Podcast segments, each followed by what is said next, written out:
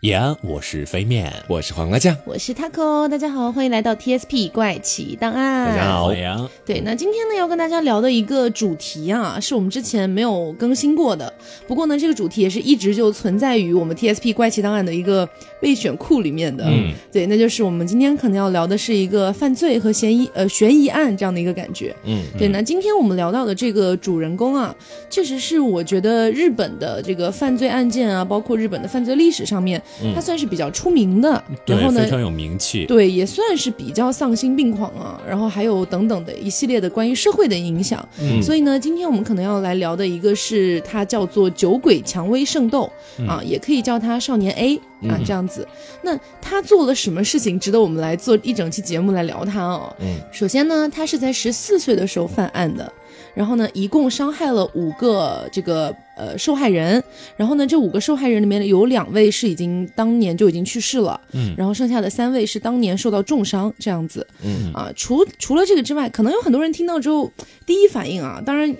毕竟大家就是可能抱着一点猎奇的心态来听节目嘛，听节目的时候就会觉得啊，可能有些人会这么说哈，说呃好像也才就是人数不多这个样子，但是实际上，但是实际上他最丧心病狂的地方在于，他伤害了这些人，后来也就呃受到了一定的法律制裁嘛。但是那个时候的日本法律，我们一会儿会讲到啊，对，那个时候的日本法律并没有给他特别严重的惩罚。他毕竟还是一个未成年人，对对对，那除此之外呢，他出狱之后，或者说他呃这个获得自由身之后，他甚至写了一本书啊，这本书里面记载了他杀害这个被害人的一个详细过程，嗯。包括他从来没有任何的主动的、诚恳的去道歉过。是对，这个甚至他还把这个书寄给了受害人的这个家属，嗯。对，等等的这样的事情，其实是非常恶劣的、啊。包括他现在已经三十六七岁了，那么他现在的一个状态呢，也是同样的啊，我并没有觉得我做错了什么，他是这样的一种状态嗯。啊。所以今天我们可能来探讨一下酒鬼常为圣斗，也就是少年 A，他到底是发生了什么，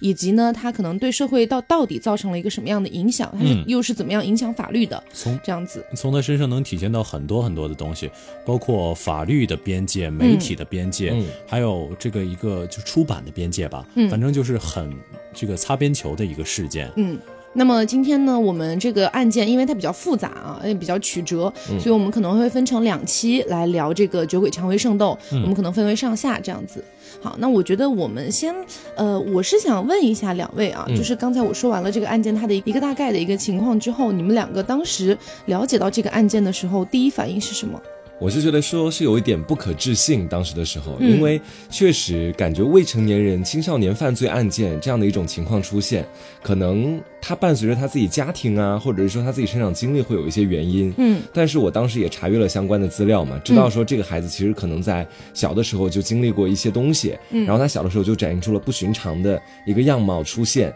但是当我后来知道他只是一个十四岁的少年，然后在短短几个月的时间之内又犯了这么多次案，而且作案手法非常的凶狠毒辣的时候，嗯我整个人其实是有一点吓掉自己的眼睛的感觉的。嗯嗯其实我觉得我看到这起案件的时候，我脑海中呈现的大概有两个最直观的感觉。第一个感觉是荒谬，我觉得就是。嗯，包括他的犯案过程，他的犯案手法都一步一步，就是跟人类的主要逻辑，就正常的逻辑渐行渐远的感觉。嗯这是我觉得荒谬的来源。另外一个就是愤怒，因为我们一会儿讲到这起案件的时候，大家也可以看到，他基本杀害的都是那些没有什么反抗能力的，都是小学生。对，嗯都是没有反抗能力的，这让我觉得就是，嗯，无哪怕是杀人狂分三六九等，让我觉得这种对小孩子下手的杀人狂是最最最下等的。嗯所以啊，其实嗯我个人也是觉得酒鬼蔷薇圣斗这个事件，其实跟很多社会上我们说全球的一些犯案，它是有很多类似点，但是又有很多不不相似的点的存在的。嗯所以，特别是我之前了解到他的一个生平的时候啊，我马上就会讲到他的生平，其实跟我们之前了解的另外一个美国的一个犯罪的人特别相似、啊，那个人叫做密尔沃基怪物。嗯，啊密尔沃基怪物达莫，对对对，啊他们都是小的时候会在这个出现这种对动物有一个非常强烈的伤害的欲望，嗯，这是我觉得。呃，怎么说呢？因为我们老是会有一个说法，就是说，如果小时候会去伤害动物的话，那长大了可能会成为变态杀人狂啊，等等的。但其实我是这么觉得的啊，我是觉得小的时候，我们我们剖析一下人性啊，就是你你们有没有觉得，其实小的时候，你可能不自觉的就会对动物产生一种不一样的感觉，对，嗯就是你可能会想要去把它圈禁起来，或者是想要把它想要拥有它等等的这样的一个感觉。嗯，其实弗洛伊德说过有关于这方面的，嗯人是有两个本性支配的，第一个是生存本能，就是我们正常的，比如说我们这种发展啊、向上啊；另外一个叫死亡本能，就是我们其实在很小的时候就会体现出想破坏一些事情，并且能从这个破坏中得到乐趣的这样一个特性。对，因为我的感觉是，可能我我自己猜测啊，可能是跟我们原始狩猎的那个远古基因有关。嗯，就是那个年代，大家不会说要养什么宠物之类的，大家都是为了去，比如说吃这个动物，或者是用它的一些皮毛，那肯定是要去伤害它的。我觉得这个原始的一个基因，可能有一些潜存在现代人的一个记忆当中。嗯，所以其实很多小朋友小的时候都会不自觉的出现这样的一个倾向。嗯，但是慢慢在长大的过程当中，肯定会有各种道德的约束啦，比如说家长啊等等的教育。社会化，对，慢慢的他也就会变好。但是有些人他就可能一直这个欲望非常非常的强烈。嗯，那我们先来说一下少年 A 他经历了什么事情啊？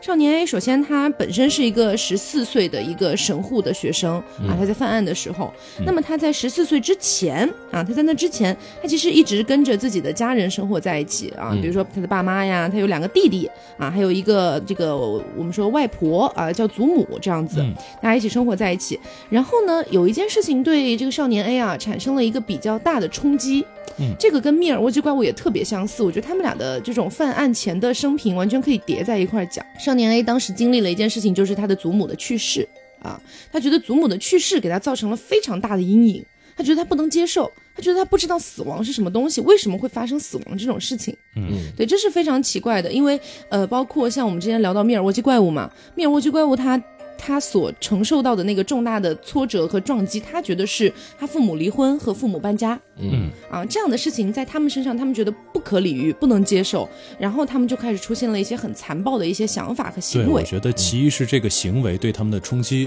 还有另外一个就是这个冲击没有得到及时的排解。嗯可能那个时候少年 A 的父母也没有坐下来跟他好好谈一谈死亡这样的事情。嗯我其实会有时候会想啊，像是离婚啊，或者搬家啊，或者说是家里面的某个亲人去世啊这样子的事情，嗯。其实它并不是一个非常罕见的事情，可以说是在大部分人之常或者情小部分人的一个人生当中可能都会经历的一件事情。中必须要经历的过程。，对嗯，可以说这并不是一件非常稀罕的事情。但是，当我们正常人去处理这种类型事情的时候，可能会去慢慢的把这些心中的郁结啊，慢慢的去抒发掉。但是，我就在心里想嘛，会不会是有这么样的一群人，他们是没有办法疏解心中的这种郁结的？所以说，这种事情对他们来说是完全没有办法排解，导致于说可能会对他们以后的人生路产生非常大的影响。嗯是不是跟他们自己本身的心理就有一定的关系了？嗯，那包括我们刚才提到说这个密尔沃基怪物它的一个生平，他们两个加在一起，他们所经历到的所谓的重大重创的这个事情，其实放在普通人来说，可能也就是会，比如说难过一段时间，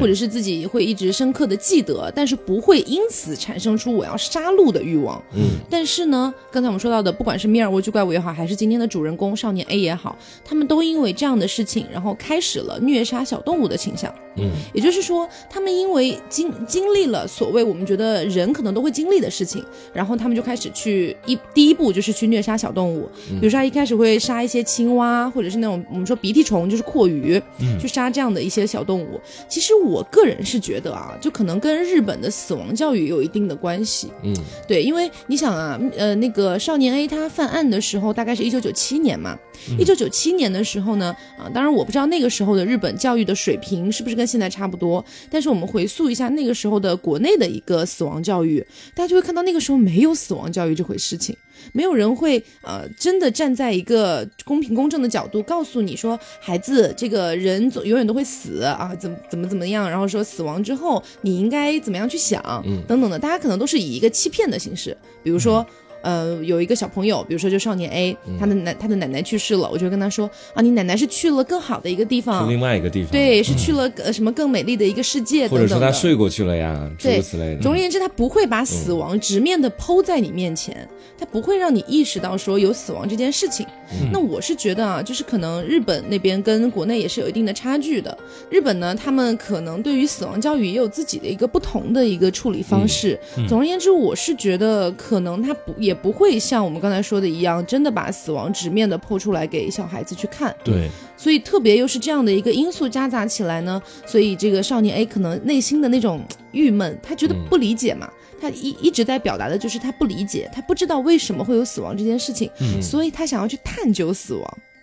哎，这是一个我觉得，呃，虽然听起来普通人可能觉得蛮奇怪的逻辑，但是在少年 A 那边确实是成立了。对，但探究死亡，他选择的方式也不是说问自己的爸妈或者怎么样，嗯他是要身体力行的去创造死亡这样的一个东西。嗯，啊。对。不过我觉得，就是咱们东亚文化好像对死亡这件事情，就如果真的一个人死了，嗯我们可能会选择尽量不提到他的名字，这样一个就是讳若陌生的一个方式。嗯但是我觉得这样，如果真的对一个小孩子的成长来说，而且是对这样一个对死亡感兴趣的小孩子的成长来说，可能并不是好事。嗯是，而且这一步确实是要慢慢走。前两天也有那个新闻说，我们在落落实和推进那个死亡教育嘛，其实是说。其实我觉得说死亡教育，不管是在哪个国家或者哪样的一个民族，它都是一个必须要往前推进的。在我们过往的这个我们国家的一些认知看来，可能我们对于死亡，就像 Taco 刚刚说的，是带有欺骗性质的一种敬畏，是这样子的一种态度去看待。那孩子可能在从小的时候，他知他并不知道死亡究竟意味着什么，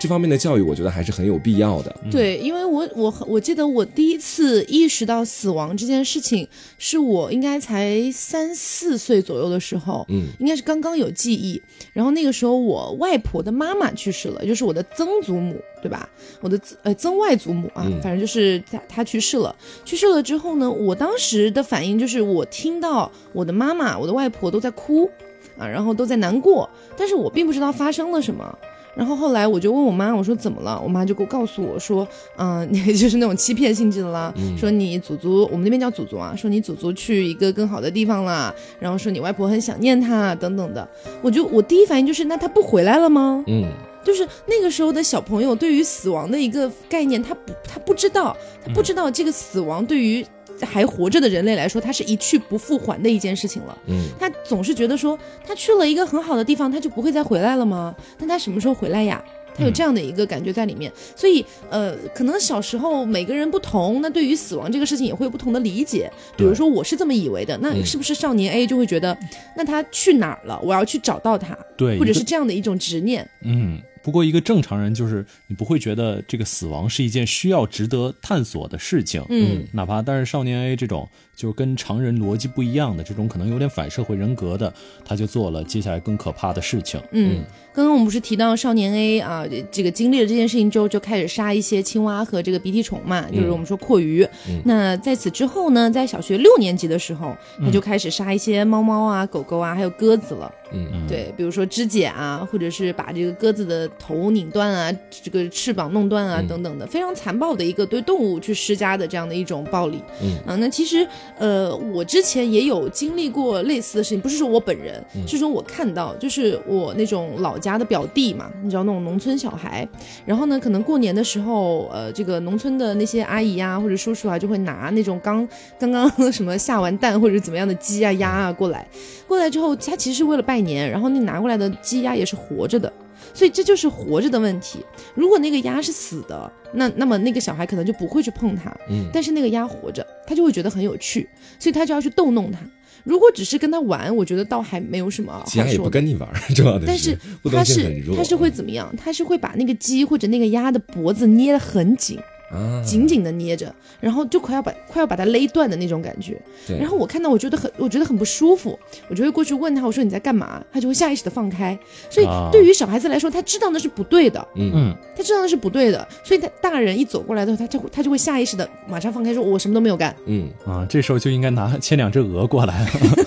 被教育教育你。真的。对，所以总而言之，在小朋友的世界里面，他其实是意识到那是不对的，嗯。但是他就是想要去做，对，嗯。其实少年 A 我们也可以看到，他在之后的日记中写到，这样的东西他觉得他知道是不对的，嗯。但是他还是接着这么做了，嗯，而且之后他还做出了更加可怕的事情。嗯，所以呢，在他做出这样的事情之后，我们刚才也说了，他的内心意识里面其实是有意识到这样做是危险的，嗯。这样做是不对的。那么他为了这个，为了掩盖这个不对，他做出什么一件事情哈？我们刚刚不是提到这个案件可以叫做酒鬼蔷薇圣斗事件吗？嗯。他给自己创造出了一个内心的神明，嗯，对哎，给这个神明命名为酒鬼蔷薇圣斗。嗯，然后他去信奉这个神明，可能他会给这个神明在脑海中加上很多的教义，比如说这个信奉这个神就是要杀很多小动物等等的，他会以这样的一个形式说服自己去继续做这样的事情。我们还是解释一下“酒鬼蔷薇圣斗”这个名字是怎么来的吧。嗯嗯就是“酒鬼蔷薇圣斗”这个，其实来源于他之后向呃报社寄的一封信。犯案之后，对，犯案之后，他的署名分别有六个字，嗯。第一个字是酒，就是酒精那个酒，然后之后还第二个字是鬼，嗯，就是那个啊死神，嗯就是这个鬼不是普通的鬼，是死神。嗯第三个字是蔷薇啊，就是玫瑰。第四个是圣徒啊，第五个是搏斗。所以这些名字构成了这些字加在一块儿，构成了他这个神灵的名字，就叫酒酒鬼蔷蔷薇圣圣斗。对，所以可能一开始听起来有一点点不知所云，嗯当然我们看到这个这个解释之后，有的时候会觉得有点毛骨悚然的样子。嗯，所以他给自己创造出了神明之后，他也就更加的信奉，然后也更加的，我们可以说有点猖狂起来了，因为自己已经有信仰了。嗯这是我觉得在日本可能会比较普遍存嗯存在的一个事情。对因为我们说国内啊，虽然我们也有一些牛鬼蛇神之说，嗯但是呢，特别是近近年来，可能它没有那么盛行了。大家可能都是你知道社会主义好，就是大家这个科学嘛，对不对？但是呢，在日本，它是以我我们中国古代就有这个百鬼的传说嘛，是然后是慢慢流传到日本去，然后日本觉得这个东西非常好，慢慢把它所谓的有点发扬光大的感觉啊。嗯对。他们是比较信奉这个东西的，而且他们信奉的一个感觉是万物皆有灵嘛，也就是说，比如说我们现在在录音间，他们会觉得桌子是有一个桌子神的，椅子是有个椅子神的，话筒是有个话筒神的，然后贫穷是有个贫穷神的，这样的一个感觉。嗯。而且日本的电视台好像也在，就是有很多灵异节目这些方面，嗯对对对他们他们会很很希望播出这样的节目，嗯，是所所以可能造成全民的就有一点点这样的倾向。嗯，所以在日本的一个文化里面呢，他们可能就会觉得说，哎，我给自己编造一个神，这个神它只要有意义，它就是存在的。对、嗯我认可它就可以了。对他们的那个神跟我们所信奉的什么观音啊、如来啊不一样，他们是这样的，就是比如说我们去信奉一个观音或者信奉一个呃某一个神灵，那么它是既定存在的，我们再去相信它。是这样的一个逻辑，但是日本那边的逻辑是我只要相信有这个神，这个神就会诞生；嗯，只要有人信奉他，那他就会诞生。有一点点唯心主义啊，对对对，所以呃，其实两边都是唯心主义，但是确实是日本，他确实会这样认为。所以呢，这个少年给自己编造出了一个神，我觉得在日本是完全可以理解的。嗯，对。但是我觉得如果这个案件发生在国内，我就会觉得有点奇怪。对，所以呢，后来呀、他开始信奉这个神之后，他在读小学的时候就开始干嘛呢？他在身上会带很多锋利的武器，比如说什么刀啊等等的，这个剪刀啊，不拉不拉的一大堆这种比较锋利的东西反。社会人格就在这时候已经很明显的呈现出来了。对，然后他说他在日记里面写到啊，他说当我像是拿着手枪一样，拿着求生刀和纺织用剪刀的时候，我的愤怒就会减轻。其实我觉得特别奇怪的是，他的愤怒到底来自于哪里？对。对，对我是我个人是觉得他的愤怒是一直来源于他没有搞清楚死亡这件事情到底是怎么回事。嗯，他觉得愤怒于周围的人不告诉他，愤怒于自己搞不清楚，愤怒于自己杀了那么多的一些小动物，他依然弄不清楚这件事情到底怎么回事。嗯，我也同样认为他这个愤怒可能来源于他，其实我们可以从后面的犯案中看到，嗯。他是有一点点表演型人格的，嗯。但他这样的表演型人格，他可能没有一个用武之地，啊。所以导致他这个愤怒在心里一直这样积压着。嗯，所以差不多到了十二岁的时候啊，就是小学快毕业的时候，嗯。他就开始会对一些小动物进行一些非常非常残忍的这个行为了。我们举个例子啊，比如说他会在街上啊抓很多青蛙，然后排成一列，然后呢自己骑着自行车过去把它一个一个碾碎，嗯，这样子。还有呢，就是可能切断这我们刚刚提到的切断这个猫的四肢啊，然后这个把这个鸽子的头给弄断啊等等的，嗯这些都是他会做的一些行为。那么其实到这个时候，其实已经如果有人能注意到了，对如果有人能注意到，就其实就应该意识到他的那个暴力倾向有点严重了。嗯是，但是其实从这个地方，我们是不是也能大胆猜测一下，少年 A 的父母可能其实对他的关心也就那样了。对，嗯因为如果是一个爸妈真的比较关心孩子，会知道他平时在干嘛，起码去多了解一点的话，我觉得不至于这种事情他们发现不了。是嗯对，所以我是觉得，可能一定程度上，当然肯定不是为少年 A 找理由啊。我们这期节目不为少年 A 找理由，对，我们只是更多的，对，我们只是去剖析他到底为什么会这样做，以防以后的一些孩子会步他的后尘这样子。嗯所以我我今天想聊的一个可能就是，我觉得啊，就是可能少年 A 的父母对他确实是关照不够的，特别是我们前面提到他有两个弟弟啊，但是呢，这个可能父母在工作上也是比较忙，加上祖母也已经去世了，嗯。所以家里面的情况应该就是可能妈妈或者爸爸要多照顾孩子一点，另外一个人可能工作非常忙这样的一个状态，特别是三个小孩嘛，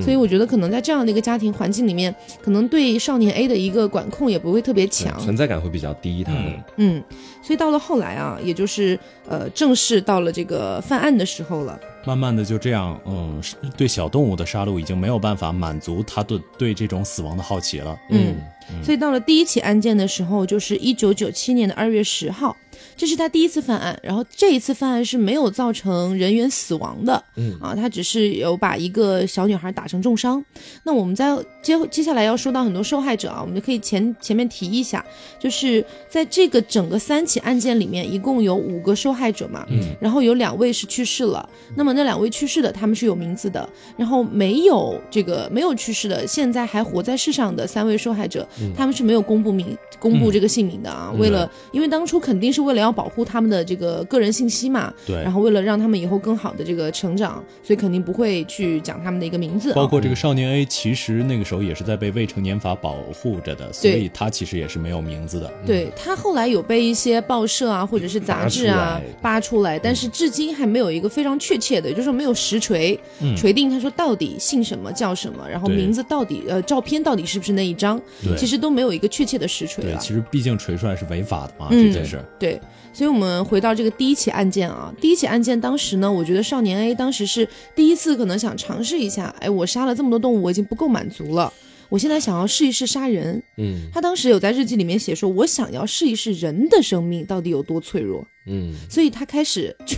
他是一个非常好笑的这个，我觉得是连环杀手啊，嗯他去动手的全部都是小学的女生，到后面才有一个小学的男生。嗯，所以我觉得他就是在找，就是呃，首先可能比她年纪小很多，没有反抗能力，又是小小女孩嘛，那力气肯定更小，嗯。所以他完全找的就是完全可以去欺负的一个对象，对，这根本没有无力反抗的一个对象。嗯。那么在呃一九九七年二月十号的时候，下午四点半，下午四点半是个什么时间呢？大概也就是日本的小学放学的一个时间了。嗯。啊，可能是这个小小朋友们正在结伴回家的路上，然后这个在神户市的一个街道上面啊，两个小学的一个女孩子嗯。就被少年 A 从后面，他们是他是从后面追击上去的，然后用锤子砰的敲在敲在他的这个后脑勺上，然后其中一个小女孩跑掉了，另外一个小女孩是重伤。嗯那么这是他第一次犯案。后来呢，这个被害人这个小女孩啊，她其实是想要通过这个警方去指认的，因为这个小女孩的父亲其实后来是报了警的嘛，这肯定啊，其实我觉得很好理解啊，谁谁家孩子突然在路上被人打了，嗯。对吧？肯定都觉得心里过不去啊，然后他们就报了警，报了警之后呢，是想通过警方去要到这个所有的学校里的这个孩子的照片，让这个小女孩去指认，但是呢，呃，学校可能是为了要保护未成年人的隐私，嗯。这件事情给拒绝了啊。包括后来第二次的去要求，依然还是警方去被。要求的时候，还是被拒绝了。当时的时候，对对对，所以整个呢，可能我们可以看出那个时候，呃，日本虽然对于这个未成年人的信息，它是有一个比较高强度的一个保护的，嗯但是我觉得可能在这方面也是存在一些漏洞的，嗯就你可能过于保护这些小畜生了啊，就是这种会犯案的小畜生了，嗯所以你有的时候反而更加。更加增加了另外的一些人被害的一个可能性对对对，其实我觉得这件事情也有可能更复杂，比如说这个校长觉得，啊、如果我的学生中出现一个这样的杀人狂，会不会对我以后学校的招生有问题、啊？对，包括招生，包括我会不会负连带的责任这样的，所以他对他来说，可能最好的办法就是推诿，对把这件事情推诿开。但是其实对社会是相当相当不负责任的。对，你想一下，如果学校当时没有包庇他，就把这个照片全部放出来，让那个小女孩去指认的话，嗯后面就不会死两个人，还伤两个人了，是对不对？是啊，所以啊，我是觉得，就是可能当时的学校虽然是站在一个呃，可能一方面自保，一方面想又想要保护信息的这样的一个角度，嗯但是确实是对社会非常不负责任的。如果他当时没有包庇的话，后来就没有那些案件了。嗯，对，那么我们来来，时间就过了大概一个多月左右啊，来到了第二起案件，一九九七年三月十六号中午的十二点三十呃十二点二十五分，十二点二十五分，这个少年 A 依然在神户市啊，她就像一个小女童啊，就是也是一个小学女孩，叫山下彩花。嗯，我们提到名字了，那么她肯定已经去世了。嗯，对。那么她当时呢，她不是直接的像第一起案件那样去重击她，她是向这个山下彩花询问说：“哎，厕所在哪儿？你知道吗？”然后小女孩就是很善良嘛，说：“我知道，我带你去吧。”嗯，于是呢，她就带着这个少年 A 到了厕所。到了厕所之后啊，这个少年 A 就对这个山下彩花说：“说你现在把脸转过来吧，我要谢谢你。”嗯，然后小女孩一转过去啊，这个少年 A 就拿起这个铁锤，然后攻击她的脸，攻击她整个头部，然后呢就逃掉了。然后当时其实这个山下彩花还没有死，后来是送到医院去，然后过了这个大概十几天左右的一个抢救啊对，在三月二十七号，对，嗯三月二十七号的时候还是不幸去世了。对，那所以山下彩花是少年 A 这个整个案件里面第一个受害，就是第一个受害的，然后去世的一个人。嗯对嗯，那么到了后来，其实我们后来还发现，啊、警方后来也调查发现，其实当天的时候，啊、少年 A 在逃离案发现场的时候，还有另外一个小女孩也看到了少年 A。嗯，她看到了之后呢，少年 A 就用这个小刀，当时好像是说有十三厘米长的一把小刀，对，然后直接刺向这个小女孩的腹部。刀刃是长十三厘米的，整个刀一定比十三米十三厘米长，嗯，所以这样真的是一个很残忍、很恶劣的一个行为。对，所以这个小女孩是在医院休息了大概两个多星期才慢慢痊愈的。嗯，而且从这两起事件中，你们有没有发现啊？就少年 A 这个这个这个人，他其实有一点点就害怕失败，因为他两次几乎都是选择以这样偷袭的一个方式。嗯啊，对，第一起是直接从后面偷袭，第二起是利用别人的善意。其实我觉得利用别人的善意真的是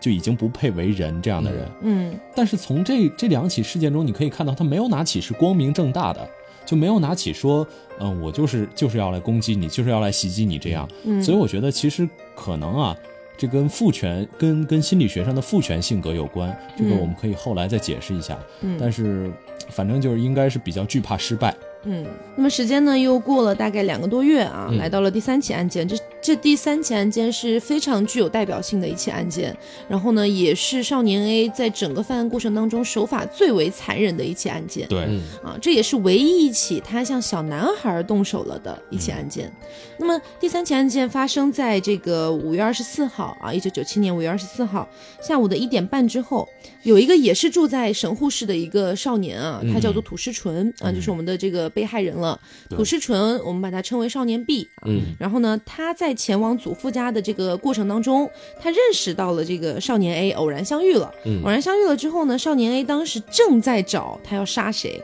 正在找目标。刚好被看到了，对，然后少年 A 当时觉得，哎，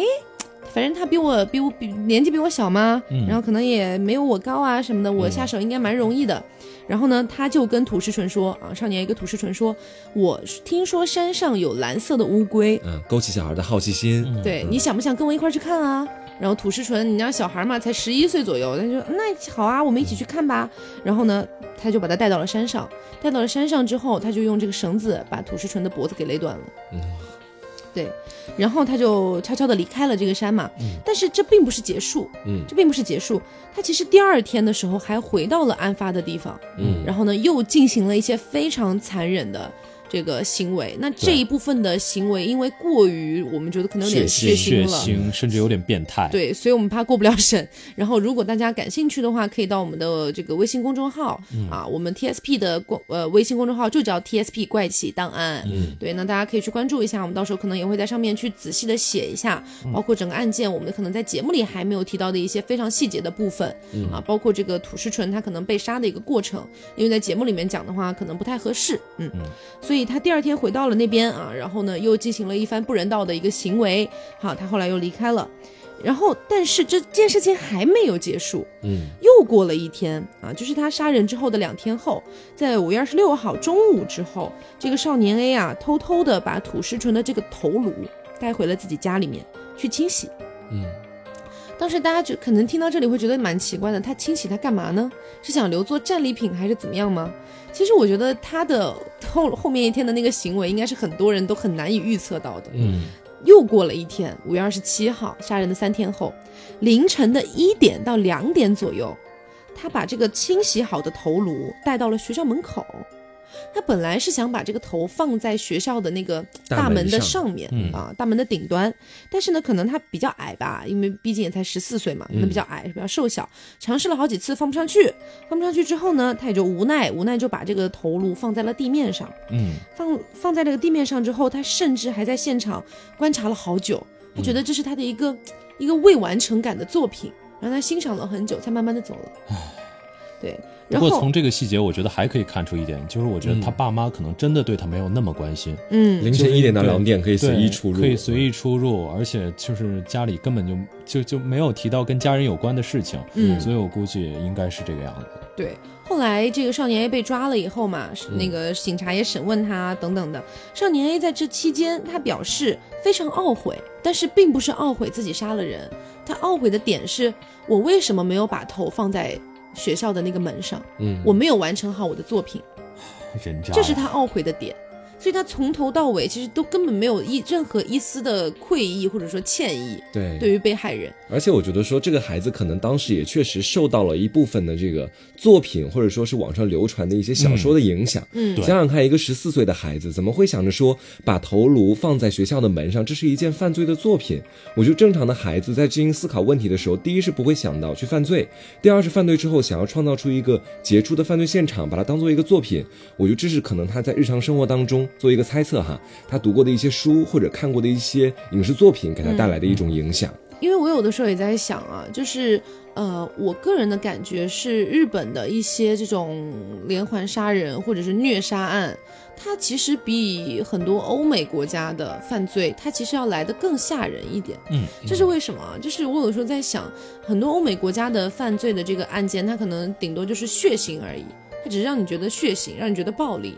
但是不会让你觉得心里感觉到害怕。嗯你不会觉得这个人真的太变态了，就是真正心理上的那种变态。嗯，就是怎么说呢？可能我觉得跟日本的文化有一定的关系啊。就是日本它整个是处在一个比较压抑的社会状态嘛，然后这种压抑可能就触发了很多人心里面的一个就是那种无无法疏解的一种情绪。嗯他们需要释放。对对，嗯，其实美国也有非常非常多变态的事情，但是这样嗯变态的事情更多的啊，嗯是跟妈妈这样的事情有关。就是一般就是以母亲作为精神信仰的这种变态杀人狂，他犯下的罪行都会让你觉得很变态。但是日本这样呢，嗯，如果你们看过少年 A 的画的话，你会发现他的这种杀人跟他自己对于艺术的一些追求，就完全纯变态的艺术的追求有一点点相关。嗯，嗯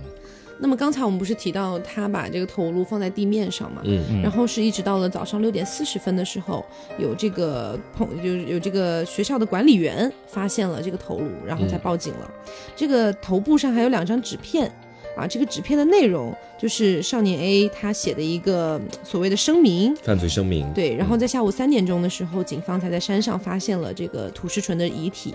那么他的犯罪声明写的非常中二，写的非常的中二。但他他他是这样写的，他说：“好了，游戏开始了，各位警察先生，来试试阻止我吧！我不想看到人类的死亡，可是没办法，杀人的愉快感让我停不下手了。这常年积累下来的怨气，就让我用流淌的鲜血来制裁吧。然后最后的落款是他本来想写 school killer，就是这个校园杀手，嗯，但是呢，他因为可能文化水平太低，school 拼不对，killer 也拼不对，少了一个 c，少了一个 er，所以就是整个看起来是非常莫名其妙。因为当时我看到这个东西的时候，我说他他他想写什么？对 对，所以他他可能本身体也体现出了其实文化水平不高，对然后本身又非常的中二的一个感觉。对，但是这种错误，我觉得更大的带来一种诡异感。嗯，这种其实 我看到这个这个名字的时候，是不是以为他故意写错的？对，我会稍微有一点害怕，而且从他这封信件中啊，我感觉到，就是他其实对杀人这件事情，他知道这件事情是错的，嗯但他他的意思就是啊，还有一个更高的东西指示着我，嗯，因为我也受到了什么什么怨气，所以其实这个人真的是反社会倾向，我真的嗯觉得完全的反社会倾向，而且当时除了他写想想要写的这个 school killer 之外，他还写了一个这个校园杀手酒鬼蔷薇啊，所以当时后来也是慢慢的才确定了酒鬼蔷薇圣斗的这个身份。嗯，其实除了我们刚才讲到的这些啊，还有一个点是我觉得很奇怪的一个点，就是我其实某种某种程度上来说，我还蛮爱看日本的一些作品的，比如说日本动漫啦，比如说日本的电影啦，我都觉得蛮好的。但是有的时候啊，就可能比例也不太也不太大，但是有的时候确实我能感觉到有些作品里面体现出的那种变态的气息，对，让我觉得可能很难在别的国家的作品里面感受到。嗯，就是比如说之前我有看过一个 UP 主玩的一个日本的那种有点像追击类游戏，然后他讲的就是一个病娇，他讲的就是一个病娇怎么天天哦缠你的那样的一个感对对对对我觉得病娇这个文化就很可怕，对，我其实也挺害怕病娇的，因为因为你想，如果你是放在二次元里面啊，然后你去把病娇这个角色稍微去萌化一点，嗯你会觉得哦还还行吧。虽然其实我本人也不爱，但是如果把它放在三次元里面，就放在我们现今社会里面，如果真的有一个病娇天天缠着你啊，长得也不是很好看哈。我想把他送进精神病院。对，比如说我我之前看的那个就是，呃，那个女的会天天在在你门口叫你的名字，让你开门，说想要认识你。没有别的意思，就想认识认识你。然后呢，就会开始说说你昨天晚上丢垃圾了吧？我在你的垃圾袋里面发现了什么什么什么。然后我们下次要不要一起去干嘛干嘛？哇，这个好变态啊，我也觉得只能存在于二次元的世界里面。我觉得这种人，我想起了我们的那个都市传说里做的那个，就家里住的那个人。嗯，啊、对，这感觉跟你一样，就是你的生活被无时无刻的窥视着，嗯对那很可怕。所以我觉得有一些这样日本的作品里面透露出来的这种信息，是让我觉得，嗯，怎么说呢？让我对日本有一种又爱又恨的感觉。嗯，就是有些东西他们确实很阳光、很纯爱啊、都是什么拍的那些电影啊，你的名字啊、秒舞啊等等的，你会觉得哇哦纯爱。但是有的时候又看到一些很阴暗的作品，就会觉得嘖挺难理解的。对这个民族，嗯，嗯这个民族好像就有这种，他有一种自我拉扯的感觉。对对它，它有种走向极端的感觉。嗯其实我有一部非常喜欢的日本电影，嗯叫《花火》，是北野武导演的。嗯那个电影里就有极端的暴力跟非常非常温柔的那种温柔，嗯而且融合的很好，很有趣啊、如果听众朋友们有兴趣的话，可可以听一听，对，嗯看一看。所以我觉得可能这也是跟日本整体的一个民族文化有关系啊。嗯可能一方面他们想你，你可你可以看到少年 A 刚才说的那一段嘛，他说呃，来试试阻止我吧，我不想看到人类的死亡，可是没办法，杀人的愉悦让我停不了手了。嗯所以你其实能感觉到他内心其实是有那种日本人可能骨子里刻着的那种亚萨西，就那种所谓的温柔，但是一部分又有那种 killer 的那种残忍在里面。对，虽然我觉得用温柔来形容这种人渣有点有点高估他，但是我们也想不到更合适的形容词了。嗯，OK，所以接下来啊，在这个六月四号的时候，又有一个新闻社收到了一个关于这个案件的信，中间也提到了酒鬼蔷薇圣斗，包括他在信里面也承认了他把他是他杀了这个土石纯和其他的这些受害人，并且威胁到会说有更多的一些凶杀案发生。那么这个是第二封寄出来的信嘛？这封信上是没有寄件人的地址的，然后邮戳是在六月三号，然后里面大概有这个写了一下他们所谓的这个杀人过程啊，包括他承认啊等等的。然后落款也是酒鬼蔷薇圣斗，嗯，然后这个酒鬼蔷薇圣斗，刚才我们说了，也在少年呃就是少年 B，就是刚才那个土师纯被放在那边的头颅上面不是有字条嘛，嗯。跟上面的那个酒鬼蔷薇也是对应了的。对。啊，所以就是一开始的时候，其实这个警察去判定的时候啊，他并没有想到说可能会是一个十四岁的青年，嗯。啊少年，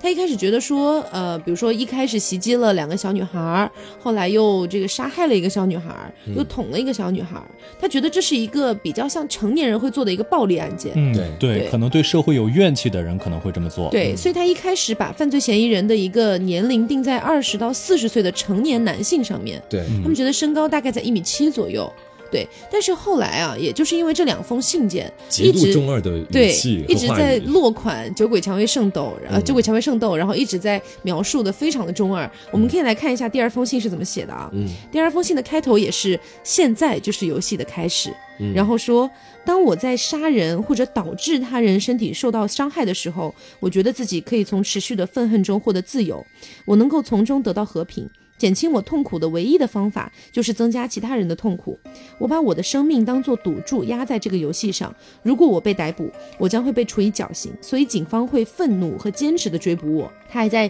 这个整个信件中一直在骂这个日本的这个教育制度。他还写到，强迫性的教育造就了我一个隐形的人。所以你能感觉到，就是整整篇通篇是非常中二的。对。对，他不像是一个心智比较成熟的成年人嗯。会写出的一个一一封信的感觉。对。所以也就是因为这两封信，警察才慢慢觉得、哦、我们好像是把这个这个年纪定的太高了，嗯。他们才慢慢的翻回去再去排查。因为其实一开始啊，有在这个多方走寻的时候，有排查到少年 A，嗯。其实有有看到他，少年 A 甚至是把这个信件里面的所有内容背给警察听了，嗯。因为当时是整个公公布出来的嘛，所有信件。但是一般来说不会有正常人谁会把它全部记下来，而且对还能全部背出来？对，所以当时对于警察来说，他们其实是有一丝怀疑的，嗯但是他们一开始没有把这个这个年龄定在这么低嘛，他们觉得是二十到四十岁左右，所以就没有太关注到这个酒鬼蔷薇圣斗，也就是少年 A 这个人本身。对，而且一开始三起案件不一定有关联。嗯我相信他们如果从直接从第一起案件，就是从这种这种连环杀手的角度入手的话，那第一起案件得到的那个线索，可能就能就能直接指向这个少年 A。嗯对他们一开始可能当做两起或者三起案件来调查。嗯，对，这也是连环杀手的一个嗯很带有欺骗性的东西，因为有一些时候我们说连环杀手一般都会在自己每一个案件当中留下一个小小的自己的所谓的印记嘛。嗯但但是呢，其实呃，我们也可以说少年可能年纪还小，然后包括他可能一开始也没有想清楚自己到底要落下什么东西，是后来慢慢在过程当中，他才慢慢落下了这个酒鬼蔷薇圣斗这个标记。对，而且这种凶杀案其实相对来说是比较难以破解的那种凶杀案，嗯就是因为他选择被杀害人的时候，他是无目标型的杀人。对，嗯那，整个无差别。对三三起案件连起来，你看这三个人之间没有任何的逻辑，所以说他可能只是在路上随便看到一个人，就像我们前面说的，看到他觉得说他是一个可以被我杀害或者欺负的对象，就上了这样子。可能唯一的逻辑都是都是小学生吧，对就是对，都是比较他能欺负的人。是，对对对。然后包括这件事情后来引起了一阵的社会恐慌嘛，然后当时的日本媒体啊，曾经有一次或者。